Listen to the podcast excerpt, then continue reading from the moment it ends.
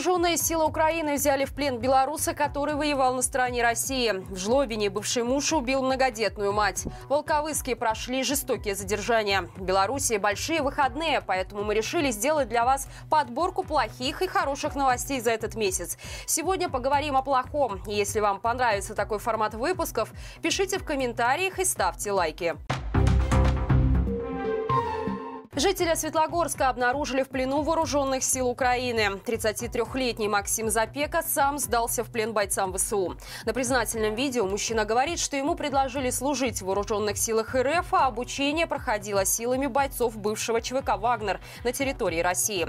На своих страницах в соцсетях Запека указал, что закончил Светлогорскую школу номер три. По информации киберпартизана, он регулярно попадал в приключения в родном городе. За ним много административок, но криминальная ответственности его до 2020 года не привлекали. Вероятно, в России Максим оказался в заключении. Именно в российских колониях, несмотря на гражданство, ЧВК вербует солдат для ведения боевых действий. Военная авантюра Запеки продлилась недолго. От начала его обучения до сдачи в плен на фронте прошло всего около четырех месяцев. Жлобине бывший муж убил многодетную мать. Тело женщины обнаружил ее сын, когда вернулся домой с учебы. Возбуждено уголовное дело. Сообщается, что 23 октября родители четверых детей отвезли их в школу и решили расслабиться, выпив пиво. В процессе между ними вспыхнула ссора на почве ревности. И в порыве гнева мужчина нанес потерпевшей не менее четырех ударов молотком по голове и не менее шести ударов ножом по телу. После этого скрылся. Сын женщины нашел ее, вернувшись Вернувшись домой, позвонил старшей сестре, которая вызвала скорую помощь. Подозреваемого в убийстве задержали вечером того же дня в Гомельском районе. Теперь ему грозит срок по статье за убийство, совершенное с особой жестокостью. Силовики похвастались, как спецназ «Тайфун» жестко задерживает безоружных людей на улице Волковыске. Это одно из новых подразделений специального назначения, созданных в составе внутренних войск Карпенкова. Силовики сообщают, что таким образом они задерживают экстремистов. Так они называют всех, кто не является сторонником Лукашенко. На видео группа силовиков в бронежилетах и касках на улице задерживают рабочих в спецодежде и какого-то парня на парковке. Всех кладут лицом в асфальт, прижимают коленями к земле, заламывают руки, надевают наручники. Количество бессмысленно жестоких задержаний в стране в последнее время сильно выросло. Ранее появились сообщения о как минимум 9 задержанных в Гомельской области. Кроме того, хапун устроили на нескольких крупных предприятиях страны, в том числе на заводе «Лицкое пиво». В одном из минских дворов на камеру попали кадры, которые не испортили бы любой фильм ужасов. В половину третьего ночи к одному из подъездов дома по Герасименко 56 приблизился мужчина с монтировкой в руках.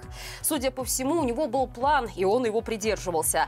Поэтому с максимальной отдачей пытался выкорчевать камеру наблюдения, принадлежавшей компании ДВС Видео. Именно она и опубликовала пленку, от которой, если не кровь стынет в жилах, то по коже точно бегут мурашки. Мужчина старательно пытается достать камеру. И если наложить на этот ролик какую-нибудь зловещую музыку, то разницы между настоящим фильмом ужасов можно и не почувствовать. Понес ли грабитель камер наблюдения наказание за свой поступок, пока неизвестно. Громкое дело о педофилии заведено на 50-летнего жителя Светлогорска. Начиная с 2018 года он поддерживал отношения с юношами-подростками, вел переписки развратного характера, отправлял им порнографические материалы, а также склонял к вступлению в половую связь. Кроме того, в минувшем августе он организовал у себя дома вписку с двумя несовершеннолетними, совершив в отношении одного из них действие сексуального характера, а происходящее снял на телефон.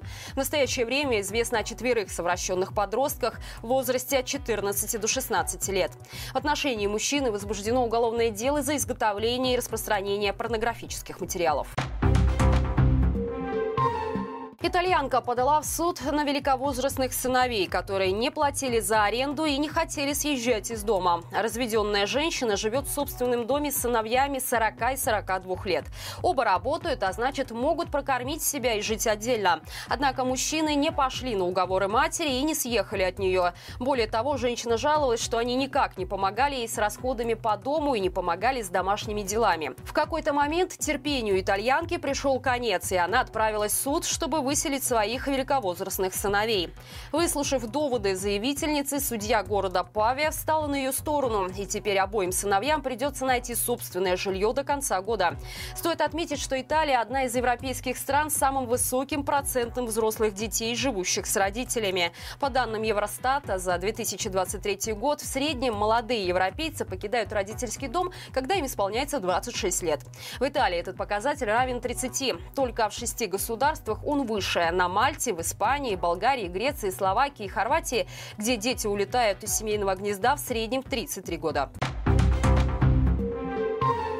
Друзья, по будням на нашем канале выходит рубрика «Горячий комментарий» и новый выпуск уже можно смотреть по ссылке в описании. Поговорили с экспертами о такой проблеме, как ожирение. Примерно у 60% населения нашей страны избыточная масса тела, а 25% белорусов страдает ожирением. Как сохранить здоровье нации от хорошей ли жизни распространяется эпидемия ожирения. На этом у меня все. Спасибо за ваши лайки и комментарии. Любая ваша активность помогает продвижению нашего канала. До встречи завтра завтра и живе Беларусь!